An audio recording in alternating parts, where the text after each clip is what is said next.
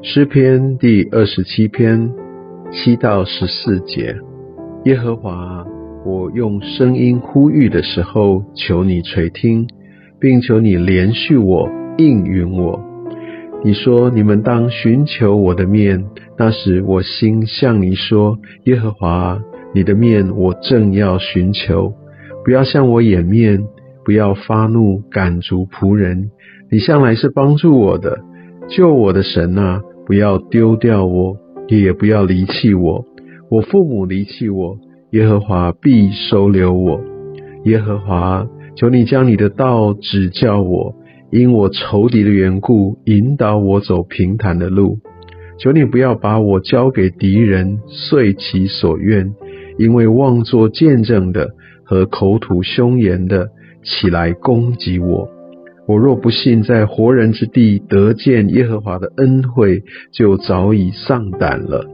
要等候耶和华，当壮胆，坚固你的心。我在说，要等候耶和华。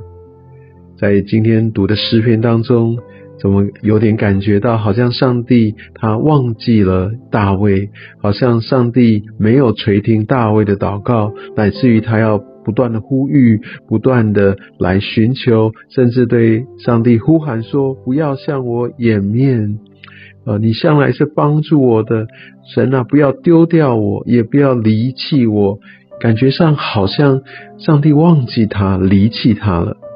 然而，当我们完整的来读这段的诗篇，我们却可以明白，在最后他说：“要等候耶和华，当壮胆。”坚固你的心，要等候耶和华。是的，神往往透过这样的一个处境，让我们更加的、更热切的来转向他。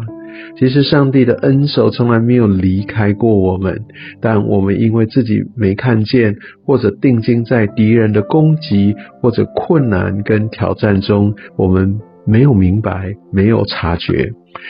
但是大卫在这边，让我们可以看见。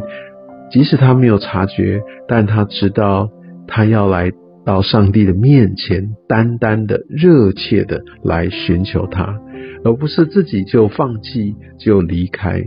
因为他紧紧抓住上帝的本质，他知道他必定在活人之地得见耶和华的恩惠，意思就是上帝必定保全他的性命。所以他这边最后他才有办法。做了一个总结，就是要等候耶和华。为什么要等候？因为在很多的时候，也许我们觉得上帝不见了，也许我们觉得，那我要不要自己去找自己的出路？但我们需要等候耶和华，因为上帝有一个最完美的时间、最完美的过程、最完美的计划要带领我们。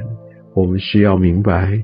我们一切的好处都在乎他，他是我们唯一的依靠。而且，当我们来呼求的时候，上帝他必定用他的恩典慈爱来回应我们。也许在时间上面跟我们的期待有所不同，但是我们要学习等候耶和华。谢谢主耶稣。谢谢你透过大卫的诗篇，谢谢你透过你在十字架上，你呼喊着我的神，我的神，为什么离弃我？那时候你担当我们一切的罪，也因为你在十字架上所舍的，让我们知道我们的罪已经被赦免，我们已经得着有你为我们付上这个赎价，所以上帝永远不会再撇弃我们。谢谢主。奉耶稣的名，阿门。